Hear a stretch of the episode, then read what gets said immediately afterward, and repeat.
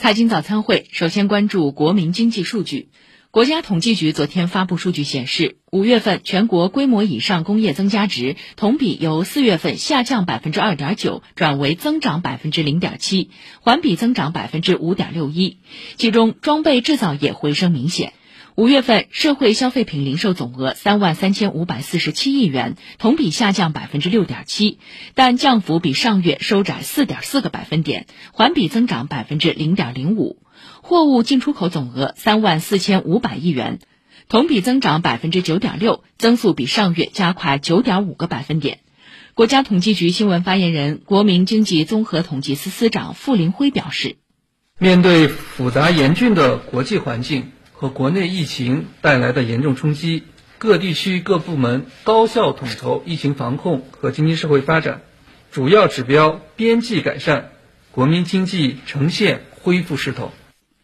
傅林辉表示，由于外部不确定性增大，国内经济恢复仍然是初步的，主要指标增速还处于低位，恢复基础还需要巩固，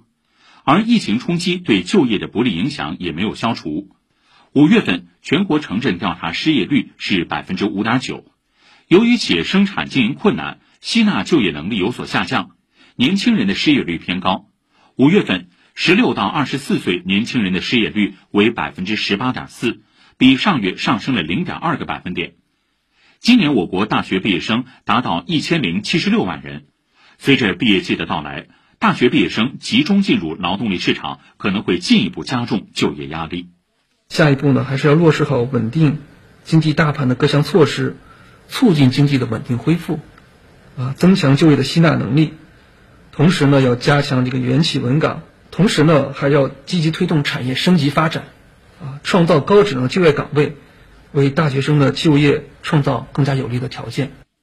今年以来，房地产市场整体处于下行态势，但房地产市场长效机制的不断完善，对房地产市场的健康发展形成了有利的影响。傅林辉指出，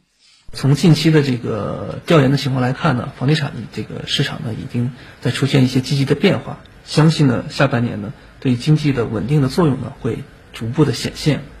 当然呢，促进房地产健康发展呢，还是要坚持房住不炒，还是要坚持。呃，满足居民的合理住房需求。